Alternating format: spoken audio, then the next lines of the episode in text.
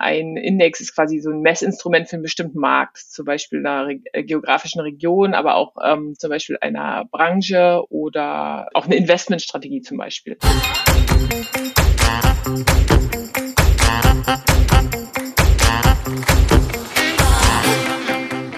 Willkommen zu einer neuen Folge Schwungmasse. Ich bin Katharina und ich freue mich heute auf geballtes Wissen von meinem Gast. Und zwar habe ich in der Leitung Astrid Zebe.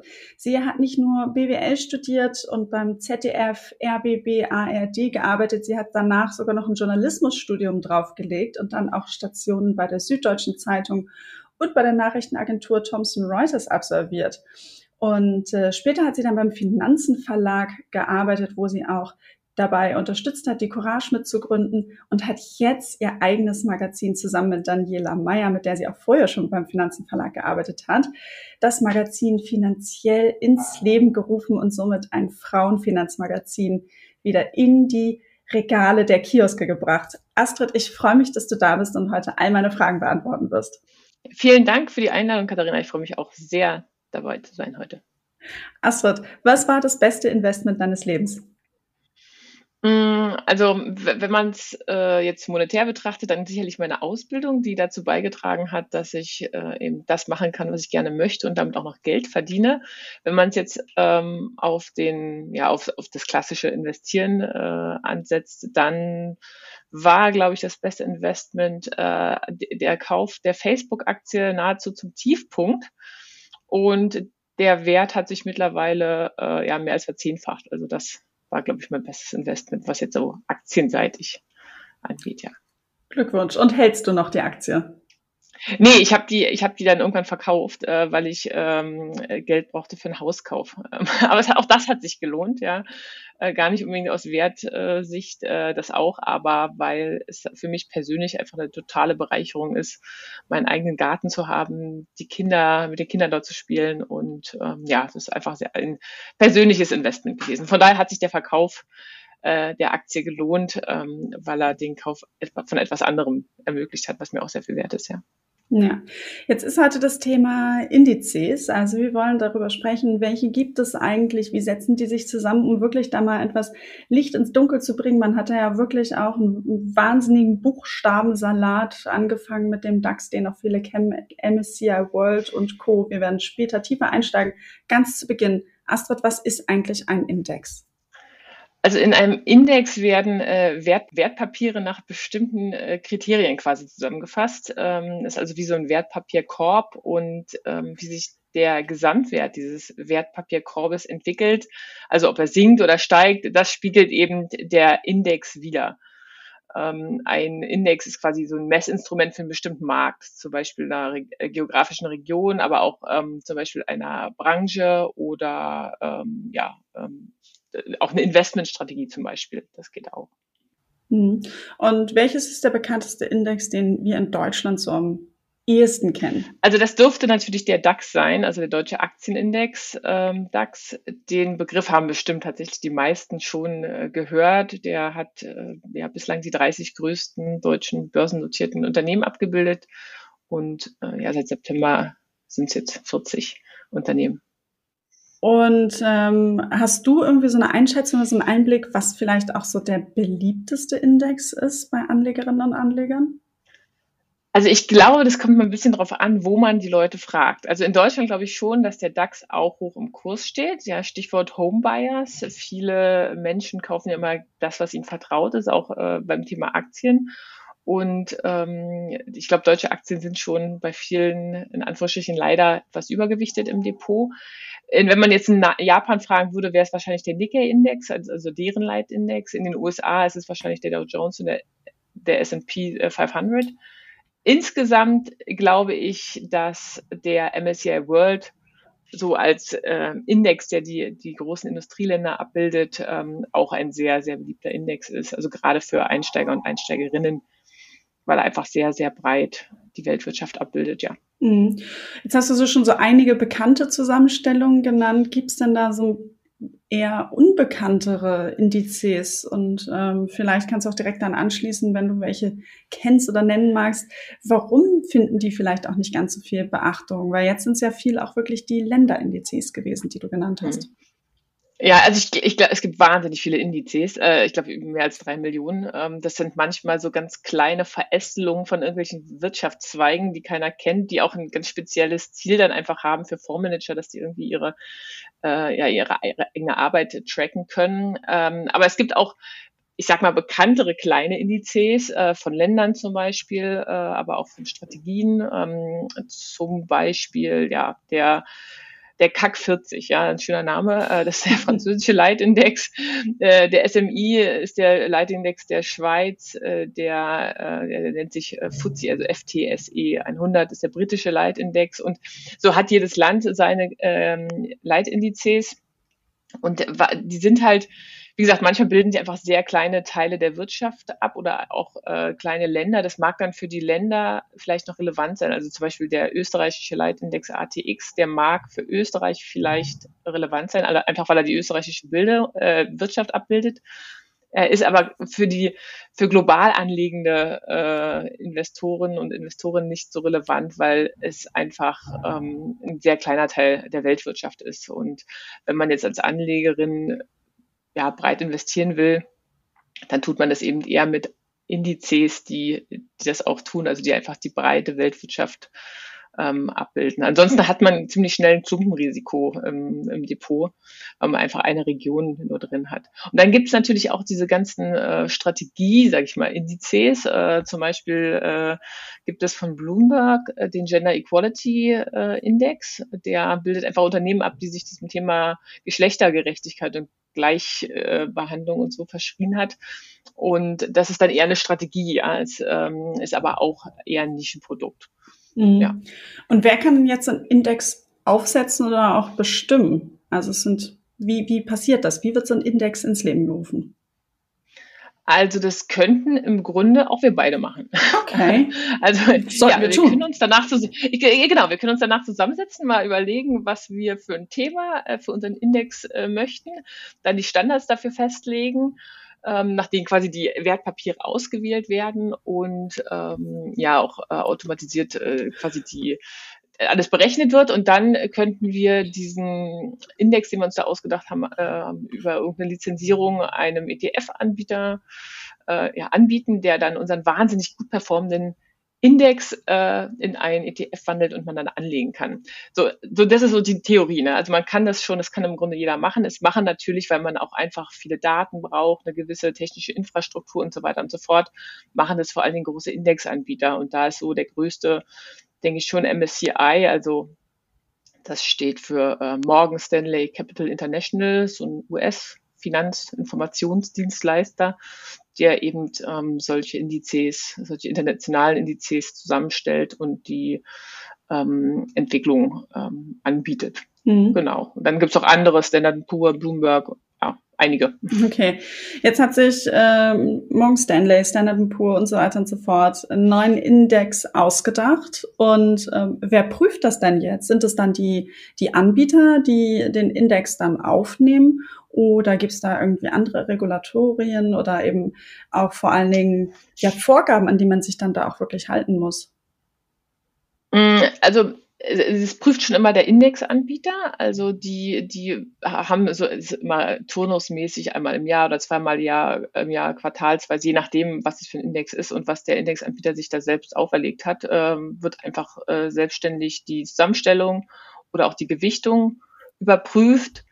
Regulatorien gibt es da, soweit ich weiß, nicht. Ähm, es ist so bei, bei so großen Indizes wie dem DAX oder so wichtigen, sage ich mal, für, für ein Land da, ähm, da wird einfach immer geschaut, also das, das, äh, da, also da werden jetzt, war es jetzt auch beim DAX, da werden dann andere Marktteilnehmer auch ins Boot geholt, wenn es um eine Reform geht. Ja, also das ist jetzt nicht klassisch irgendwie ein Regulatorium, was es wirklich gibt, was da prüft, ähm, aber genau, man schaut schon, dass man da andere Teile der Wirtschaft mit ins Boot holt. Aber grundsätzlich liegt, äh, obliegt die Überprüfung ähm, immer dem ETF, äh, Indexanbieter.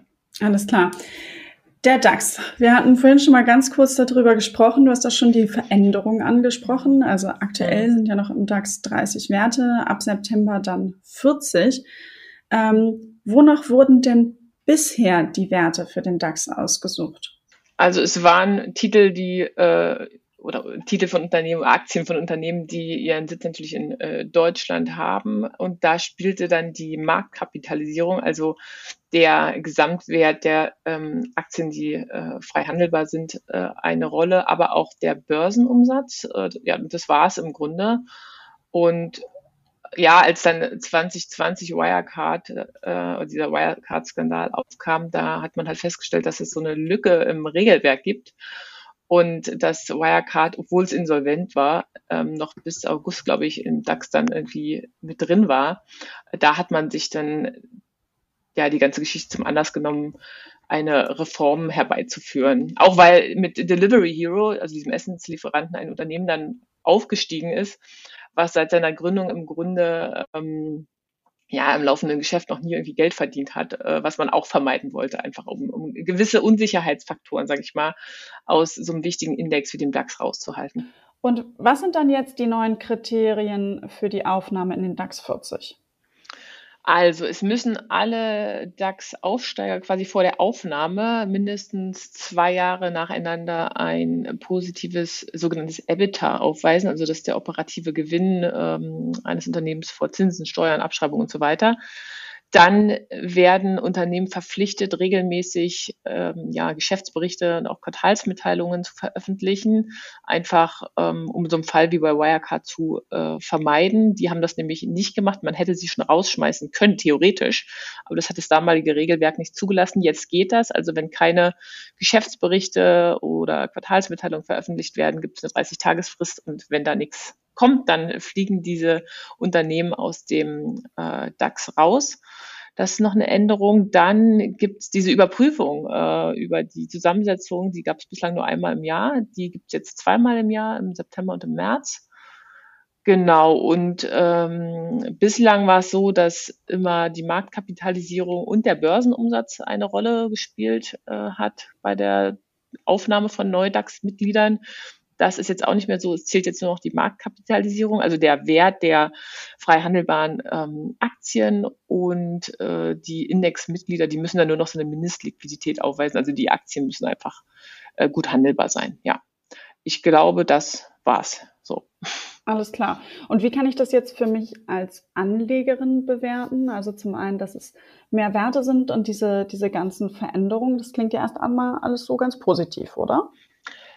Ja, also man, ich glaube, das Ziel war schon, den DAX äh, stabiler und irgendwie auch sicherer zu machen. Man wollte eben einfach dieses Szenario, dass da so ein Geisterunternehmen wie äh, Wirecard äh, über Monate noch mitgeschleppt wird, äh, vermeiden. Ähm, damals konnte man eine Wirecard nicht rausschmeißen, trotz der Insolvenz. Mittlerweile äh, würde das schon gehen, wenn einfach diese Quartalsmitteilungen zum Beispiel fehlen. Ähm, die würden dann ähm, genau, dazu führen, dass, dass so ein Unternehmen, wenn es irgendwie vielleicht in Schieflage gerät, schon vorzeitig aussortiert wird und dann im Worst Case den DAX äh, nicht belastet. Ähm, also für Anlegerinnen ist es äh, ja ein sichereres, ähm, ein sichererer Index geworden. Ähm, und ansonsten muss man natürlich auch sehen, dass jetzt nicht nur mehr 30 Unternehmen da drin sind, sondern 40. Also sprich, der, der DAX ist nochmal ein bisschen breiter geworden und äh, hat da jetzt auch ja, Unternehmen drin, die so ein bisschen dynamischer noch wachsen, weil sie einfach noch ein bisschen kleiner sind. Ähm, das macht den Index vielleicht auch nochmal interessanter. Mhm. Jetzt gibt's ja noch weitere ähm, deutsche Aktienindizes, den MDAX, den SDAX, TechDAX, DIFDAX äh, und so weiter und so fort. Warum gibt's diese unterschiedlichen, wie grenzen sie sich ab und wie wichtig können die auch für meine Investition sein? Ja, es gibt, es gibt eine ganze DAX-Familie, sagt man immer. Äh, also mit MDAX und SDAX äh, und dem großen DAX natürlich ist so ein bisschen vergleichbar ähm, wie mit der Fußball-Bundesliga. Also es ist ein fröhliches Aufsteigen und Absteigen. Also der DAX sind, wie gesagt, jetzt bald 40 äh, Titel ab September. Ähm, der MDAX sind dann, das waren früher die 60 darauffolgenden, äh, so mittelgroßen Unternehmen. Äh, die, äh, da verringert sich die Zusammensetzung auf äh, 50 Titel ähm, und dann folgt der S-DAX, der hat dann so die 70 sogenannten Small Caps, also äh, kleine Unternehmen. Ähm, dann gibt es noch genau den TechDAX, der umfasst die 30 größten ähm, notierten oder in Frankfurt notierten Technologieunternehmen. Und dann gibt es den DIFDAX noch, den hattest du erwähnt. Mhm. Ähm, das ist der, ja, ist ein, ein Index, der so die dividendenstärkere äh, Hälfte des DAX abbildet. Also wenn man Dividenden mag, dann sollte man sich den auf jeden Fall mal angucken. Ähm, genau. Und äh, im, im Grunde äh, kann man, also der DAX, auch selbst allein der DAX schon, ist ja auch wenn man jetzt global und breit investieren möchte, ja eher ein Nischenprodukt. Und diese ganzen anderen DAX-Familienmitglieder sind nochmal nischiger. Ähm, ich, ich würde das immer nie empfehlen als, als breites Investment, sondern maximal äh, für Anlegerinnen, gerade für Privatanlegerinnen und Anleger, ähm, eher als Beimischung, ja, wenn man jetzt seinem Depot irgendwie eine gewisse Richtung geben möchte oder an meinetwegen deutsche Technologieunternehmen glaubt, dann, dann kann man da ruhig auch eine Position in sein Depot beimischen, wo der Tech-DAX einfach abgebildet wird. Ähm, genau, also so würde ich das als Anlegerin handhaben und auch allen raten, dass man da ähm, das schon einzusortieren weiß, dass es eben keine breite Abbildung der globalen Wirtschaft äh, ist, wie man sie, wie, wie sie die meisten ja haben möchten. Mhm. Und warum ist es denn trotzdem für mich als Anlegerin sinnvoll, die, die DAX-Familie oder auch den DAX im Blick zu haben? Ja, es sind äh, also gerade jetzt die kleineren Indizes, also MDAX und äh, SDAX, die sind äh, weisen eine bessere Wertentwicklung als zum Beispiel der DAX auf. Ähm, da kann man einfach aus Renditesicht ähm, vielleicht punkten und ähm, aus, aus, der, aus dem Gesichtspunkt äh, würde ich die äh, als interessant einstufen. Oder mhm. dass man die zumindest im Blick hat, ja, dass man, dass man, ähm, man möchte ja meistens was beimischen, was äh, so eine gewisse extra Rendite verspricht. Ähm, und dafür sind diese ja, Indizes äh, ganz spannend. Mhm. Jetzt haben wir ähm, so ein bisschen über die, die DAX-Indizes gesprochen, die bekanntesten. Es gibt seit ähm, oh, jetzt April, glaube ich, 2020. seit März, glaube ich, ja. Den DAX 50 ja. ESG. Du weißt, wusstest schon genau, was ich meine. Ja. Kannst du mal ganz kurz erklären, was denn hinter diesem Index dahinter steckt und was, also was dahinter steckt? Also äh, dieser neue äh, DAX äh, 50 ESG, also es ist ein nachhaltiger äh, Index, also wo, wo einfach ähm, ein ja, eine, ich, ja, eine grüne Alternative quasi für den DAX geschaffen worden ist. Ähm, und da ist die Basis, glaube ich, dass die ähm, 100 äh, ja, liquidesten Titel vom DAX, MDAX, TechDAX äh, genommen werden. Und diese wiederum werden auf die äh, Regularien der Vereinten Nationen, also die Nachhaltigkeitsregularien der Vereinten Nationen hin überprüft und äh, entsprechend gefiltert. Und ähm, genau, und, und dann hat man so nachhaltigen DAX-Index äh, eben geschaffen ähm, und ja, kann darauf eben auch ähm, investieren. Und das, das bedeutet im Grunde, dass, äh, dass, wie gesagt, einerseits die, diese Prinzipien der Vereinten Nationen dort umgesetzt werden und gleichzeitig gibt es aber auch Mindeststandards. Also ähm, ja, es mhm. wird, äh, Waffen werden ausgeschlossen, Tabak, Kohle, also solche Sachen, ja. Mhm. Okay, also wenn ich dann sozusagen auf den deutschen Markt gucke, schaue, okay, was haben wir dann hier sozusagen am nachhaltigsten, kann ich äh, da rein investieren. Jetzt ist aber so ein bisschen die Frage auch, die sicherlich auch bei unseren Hörerinnen und Hörern mitschwingt, wie investiere ich denn jetzt in so einen Index? Also kann ich das, wie mache ich das? Gibt es da ein mhm. spezielles Produkt für? Ist es ein Produkt? Gibt es unterschiedliche Produkte? Klären es auf, Astrid. Ja, also es, der, die, ein Index ist immer äh, oder kann immer eine Basiswert sein für Finanzprodukte. Äh, meistens sind das zum Beispiel bei der DAX-Familie zum Beispiel ETFs. Ja, also es gibt für, für den DAX, aber auch für den MDAX, SDAX und so weiter gibt es äh, entsprechende ETFs, die ähm, diesen Index abbilden und in die man investieren kann. Das gibt es auch nochmal mit Zertifikaten, allerdings würde ich immer zu ETFs raten, ähm, wenn man die Wahl hat, weil man dann tatsächlich ja auch in die äh, Aktien äh, investiert und ähm, genau, so funktioniert das im Grunde. Also wenn, wenn es ETF-Anbieter gibt, die einen spannenden Index sehen, haben die die Möglichkeit, eben darauf einen ETF zu setzen, in den man mhm. investieren kann. Jetzt hast du es eben gerade schon kurz, kurz angeschnitten. Beim ETF ähm, partizipiere ich dann am Markt, indem ich dann ja sozusagen ähm, Anteile von Aktien dann auch wirklich kaufe. Mhm. Beim Zertifikat ist es nicht so. Was passiert da? Da, da wird es einfach nur abgebildet. Also da hat man auch das Kontrahentenrisiko, also sprich, äh, man, man ist nicht Anteilseignerin äh, an dem Unternehmen oder an den Unternehmen, die in diesem Index sind, sondern äh, man hat im Prinzip ein Wertpapier, was einem einfach nur diese Performance bescheinigt. Ähm, und wenn der Zertifikatanbieter pleite geht, dann ist man sein Geld auch los. Das ist bei, bei ETFs halt nicht so. Hm, okay. Um es mal ganz einfach zu sagen, ja.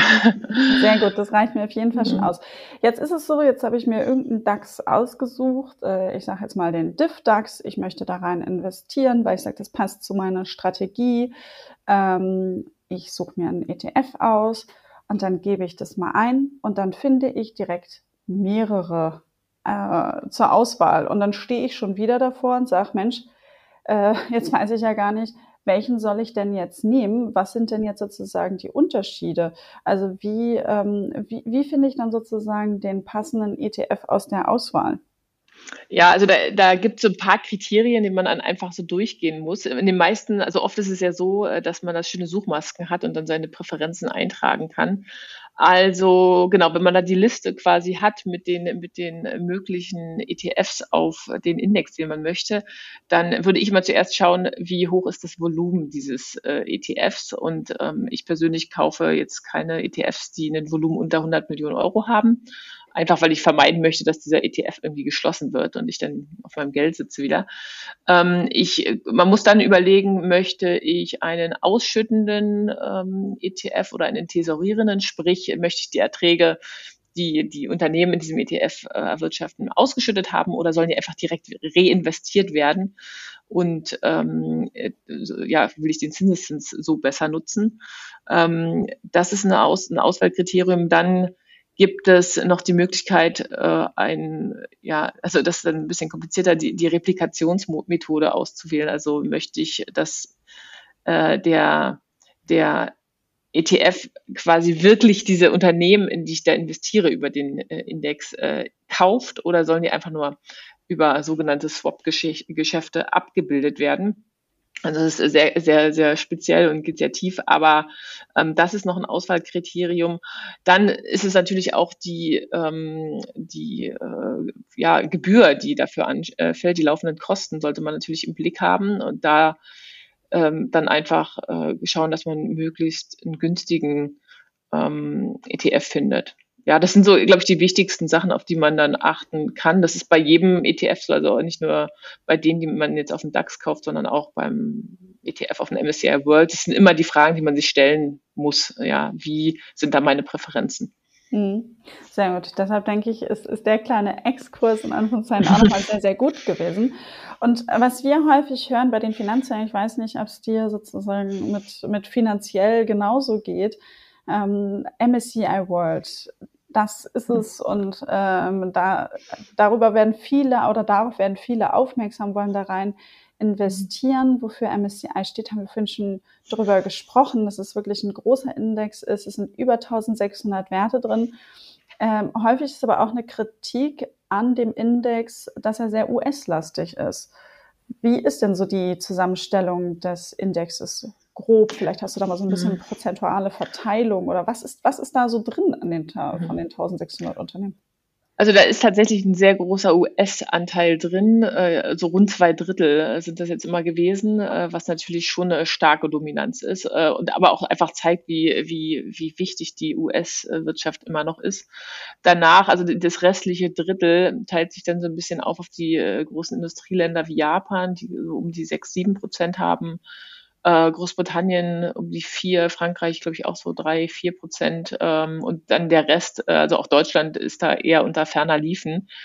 Mm, ja, also das stimmt schon, dass, dass der äh, hohe US-Anteil schon durchaus kritisch zu beäugen ist. Vor allen Dingen, wenn man vielleicht dann überlegt, noch zusätzlich äh, in US-Aktien zu investieren. Es muss einem einfach klar sein, dass man das schon zu einem großen Teil tut.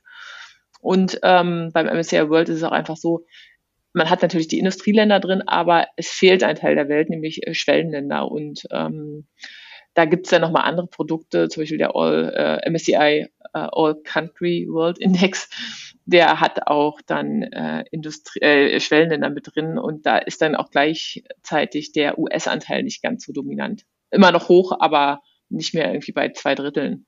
Ja. Mhm.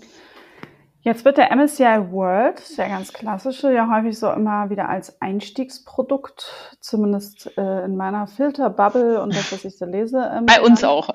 Okay, alles klar. Ja, Ist es dann das, vielleicht ja. das mangelnde Wissen, warum ähm, viele dann darauf setzen? Weil eigentlich, äh, so wie du es eben erklärt hast, ist ja dieses Thema All Country World, äh, also der MSCI ähm, ACWI, dann ja doch eher spannender, weil er doch noch globaler abdeckt, oder? Ja, also ich persönlich äh, finde den äh, All Country World Index äh, äh spannender, einfach weil er diesen, diesen Anteil an Schwellenländern noch hat und gleichzeitig diese US-Dominanz nicht so stark hat. Ich glaube, also viele Anlegerinnen und Anleger sehen sich ja irgendwie nach einer gewissen Einfachheit.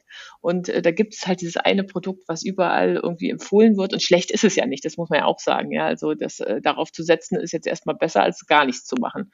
Und ähm, man kann das als Einsteckerprodukt auch erstmal laufen lassen und äh, sich damit, äh, ja, damit warm werden, quasi mit diesem ganzen Aktienthema. Und ich glaube, wenn man dann aber einen Schritt weiter ist, sollte man sich schon auch ähm, damit befassen, dass man einfach guckt, okay, was, was ist, was macht diese US-Dominanz? Ja, sollte ich vielleicht doch breiter gehen? Will ich vielleicht irgendwelche Nischenprodukte? Also ich sehe es immer so, so ein bisschen zweigeteilt. Wie gesagt, einerseits denke ich mir so, besser als gar nichts. Äh, und das ist ja auch ein gutes Produkt, das, das äh, ja, kann man ja schon so sagen. Ähm, aber man sollte schon auf dem Schirm haben, dass man da auch noch optimieren kann. Hm. Und anhand deiner Ausführungen, die du eben so gemacht hast, wird auch mal wirklich ganz deutlich, warum es auch so wichtig ist, dass ich mir eine eigene Strategie zurechtlege. Also wirklich, was möchte ich, in welche Länder, in welche Themen möchte ich ähm, investieren, genau. dass man diesen Prozess auch wirklich ähm, für sich durchläuft. Jetzt haben wir eben gesprochen, äh, starker US-Fokus. Jetzt würde ich ganz gerne nochmal tiefer reingehen und zwar noch einmal ganz kurz mit dir den Nasdaq beleuchten. Was steht denn hinter dieser Abkürzung Nasdaq und äh, was, was ist drin sozusagen im Index? Ja, also das ist ja auch häufig. Ja, genau. Nasdaq äh, ist die äh, US oder die, die größte elektronische Börse in den USA oder man sagt auch mal Technologiebörse, weil da halt vor allen Dingen so äh, Tech-Unternehmen äh, gelistet sind. Und die Börse gibt auch ja, Indizes raus. Ähm, die bekanntesten sind dieser Nasdaq Composite und der Nasdaq 100, die beide auf Tech-Titel setzen, wobei der Nasdaq äh, Composite deutlich größer ist. Der hat irgendwie so um die 3000 äh, Titel drin. Ähm, genau, vor allen Dingen äh, Tech-Titel. Und dann gibt es noch diesen Nasdaq 100, das ist, glaube ich, schon der bekanntere der hat nur 100 Titel und da sind ähm, auch keine Finanztech-Titel sozusagen drin. Also Finanztitel sind dort rausgenommen, da sind wirklich äh, jetzt ja reine Tech-Titel drin. Genau, und das äh, ist ein, auch ein sehr erfolgreicher äh, Index, weil natürlich diese ganzen Tech-Titel, die in den vergangenen Jahren wahnsinnig gut gelaufen sind, da drin sind. Äh, gleichzeitig ist der auch volatiler, äh, also schwankungsintensiver. Also das muss man wissen, wenn man drauf setzt. Aber wer auf die Tech-Branche, vor allem die US-Tech-Branche natürlich äh, setzen möchte, der sollte sich den Nasdaq 100 mal anschauen.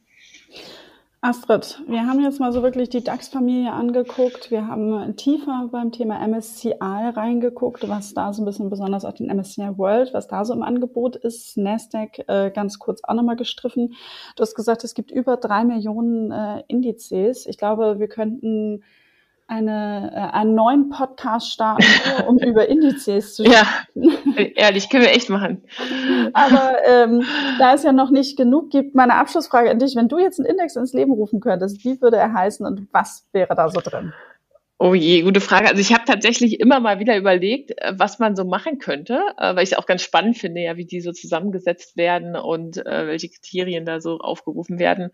Ähm, da ich äh, Unternehmen spannend finde, die so ein bisschen den Gründergeist auch in sich haben, aber trotzdem groß sind. Äh, aber es gibt ja viele Unternehmen, die eigene Acceleratoren haben, Inkubatoren, die Programme haben, die den Gründergeist ihrer Mitarbeiterinnen und Mitarbeiter äh, fördern ähm, würde ich, glaube ich, gerne einen Index aufsetzen, der schon große Unternehmen natürlich abbildet weltweit, aber die alle äh, wie auch immer man das dann misst, ja, aber äh, die alle diesen Gründergeist und Start-up-Gedanken fördern und einfach auch, weil ich glaube, dass das natürlich für Unternehmen auch sehr äh, wichtig ist, äh, Innovation voranzutreiben und da ganz vorne mit dabei zu sein.